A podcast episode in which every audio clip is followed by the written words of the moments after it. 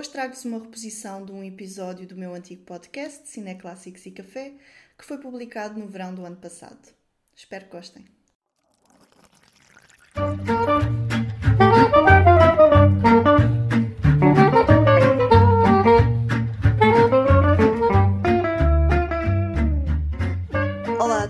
Então, no episódio de hoje, e como já vamos a mais de metade do verão, eu decidi trazer-vos 5 recomendações de filmes clássicos para ver nesta altura do ano. Não são filmes que foram lançados no verão, mas sim filmes que eu acho que combinam bem com esta altura do ano, esta altura do calor. Eu tentei selecionar filmes menos conhecidos ou menos esperados, por isso não estranhem se eu não mencionar os vossos filmes preferidos. E vamos lá então para a lista por ordem cronológica.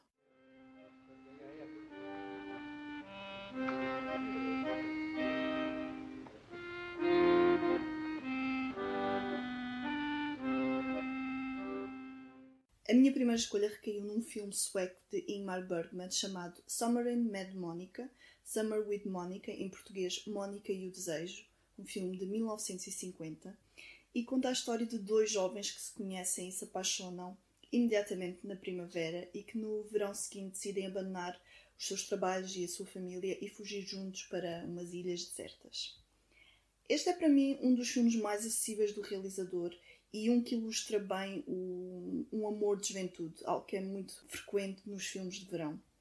Este acompanha uma relação de jovens que começa de uma forma inocente e que se vai tornando cada vez mais apaixonada ao longo do tempo, acabando por ter mesmo um final trágico. Este filme, para mim, distingue-se de outros dramas românticos do género, não só por causa da realização e estilo narrativo, mas também por no final as personagens terem de voltar para casa e de, e de, e terem de lidar com as consequências dos seus atos. Tem uma fotografia a preto e branco lindíssima e realmente muito evocativa. As paisagens da natureza a meio do filme são aquilo que verdadeiramente tornam este, este num filme para o verão. E apesar de no fundo nós vermos o filme da perspectiva do Harry, este é um filme focado na Mónica, na sua personalidade e no seu percurso, e é interpretada fantasticamente pela atriz Harriet Anderson. Inicialmente esta é uma miúda ingênua e sonhadora, mas também muito carismática e intensa, e ao longo do tempo ela vai descobrindo-se a si mesma e vai se tornando mais livre quando está longe das restrições e expectativas que a sociedade lhe impõe. E Há alturas em que não é fácil gostar dela, mas há que admirar o seu espírito inconformista e desafiador. É um filme que captura bem a inocência e impetuosidade dos jovens apaixonados e que eu recomendo para quem quer um filme mais artístico ou começar então a ver os filmes do realizador.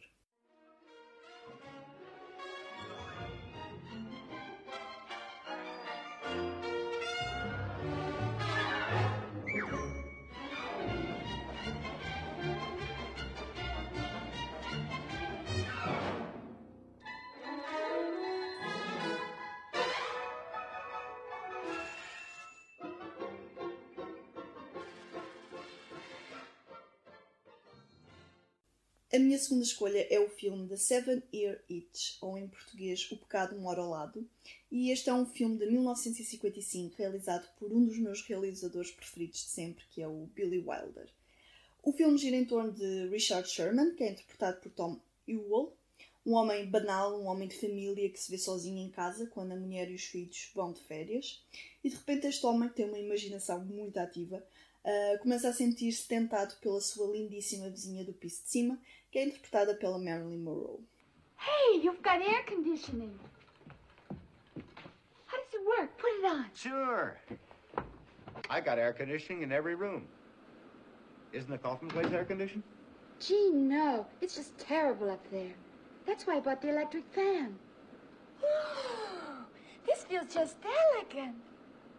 I'm just not made for the heat. This is my first summer in New York, and it's practically killing me. You know what I tried yesterday? I tried to sleep in the bathtub. Just lying there, up to my neck in cold water. That sounds like a good idea. Este é um filme que decorre num verão, marcado por uma onda de calor que leva a personagem da Marilyn Monroe a buscar temperaturas mais frescas no piso de baixo e a interromper então a tranquilidade da vida do seu vizinho. E é uma comédia romântica que gira em torno destas interações divertidas e inusitadas entre os dois protagonistas, Há uma mistura entre cenas reais e cenas imaginadas que só ocorrem na mente do, do protagonista e que trazem ainda mais energia e caos à narrativa. É um filme com muita comédia física que sobressai mais graças à presença da Marilyn Monroe. Ela realmente está ótima no papel de uma inocente e adorável eh, jovem e conquista pelo seu carisma natural. E é neste filme que surge então a sua famosa cena da saia a esvoaçar com a corrente de ar. É um filme sobre fantasias masculinas, o que pode não agradar a todos, mas eu confesso que na altura achei piada a ridicularidade de, de algumas das situações. E realmente não é de todo o melhor filme de Billy Wilder, mas é uma comédia romântica leve e descontraída que entretei bem uh, nestes dias de calor.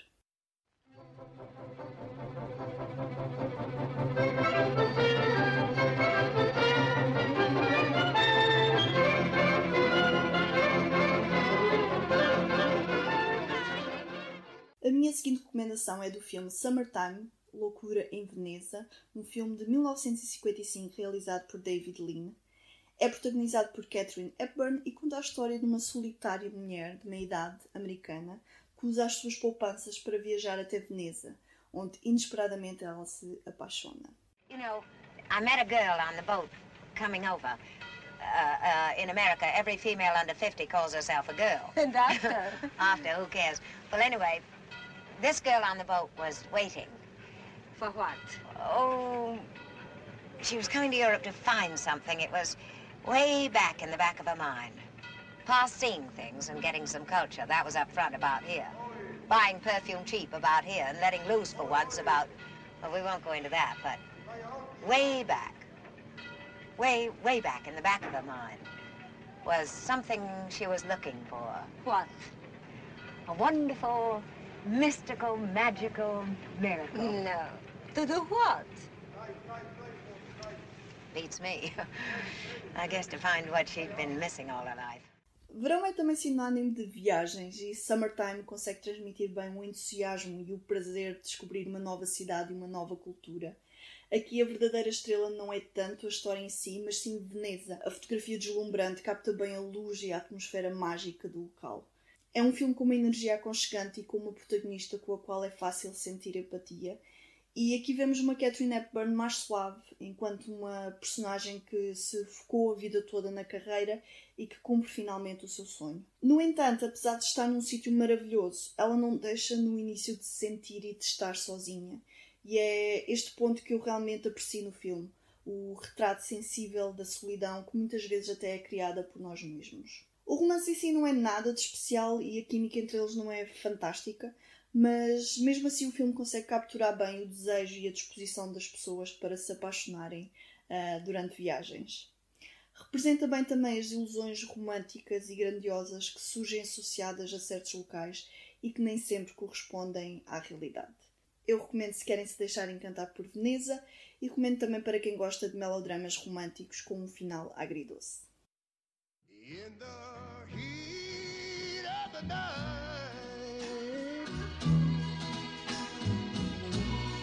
Seems like a cold sweat creeping across my brow. Yeah. In the heat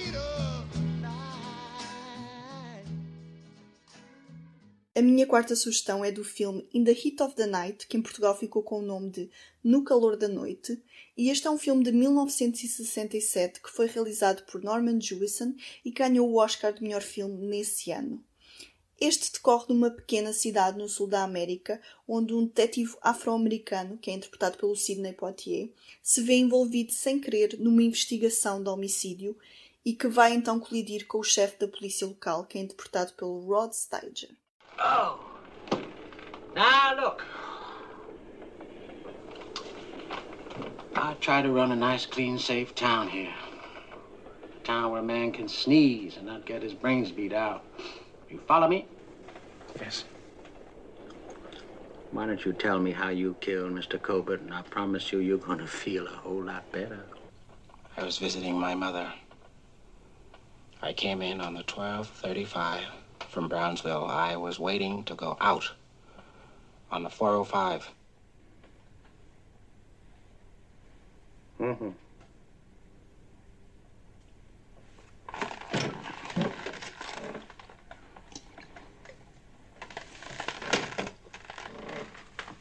Yeah.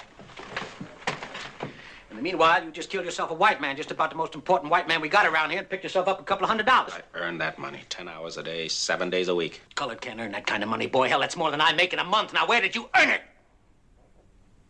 Philadelphia, Mississippi?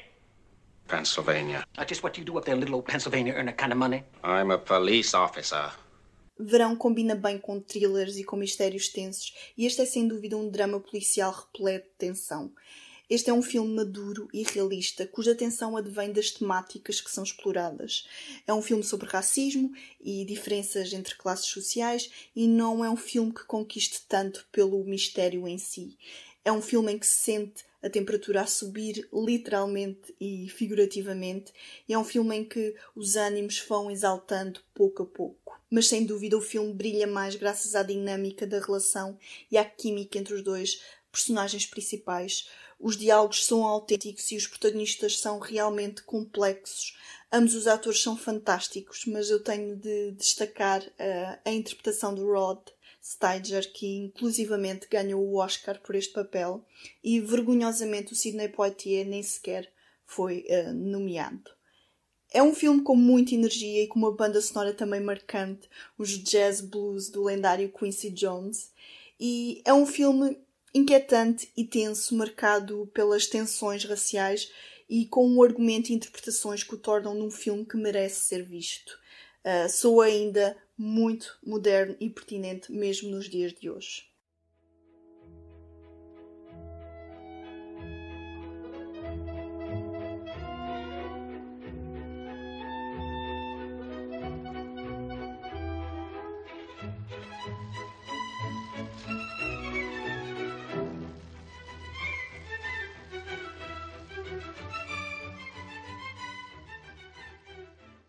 A minha última recomendação é do filme Breaking Away, que tem o título horroroso em português de Os Quatro da Vida Airada. Este é um filme de 1979 que conta com os atores Dennis Quaid, Daniel Stern, Jackie, Earl Haley e Dennis Christopher. E é este último que desempenha o papel principal de Dave, um jovem que tem uma grande paixão pelo ciclismo e pela cultura italiana e o filme foca-se nele e nos seus três amigos que acabaram o secundário há pouco mais de um ano e que se encontram numa naquela fase estranha da vida em que ainda não sabem bem que rumo seguir. Eles vivem numa cidade pequena, numa comunidade de classe operária e trabalhadora, mas que é também o local de um campus universitário, o que leva então à inevitável colisão entre o grupo e jovens universitários. You know, I used to think I was a really great quarterback in high school. Still think so, too. Can't even bring myself to light a cigarette because I keep thinking I gotta stay in shape.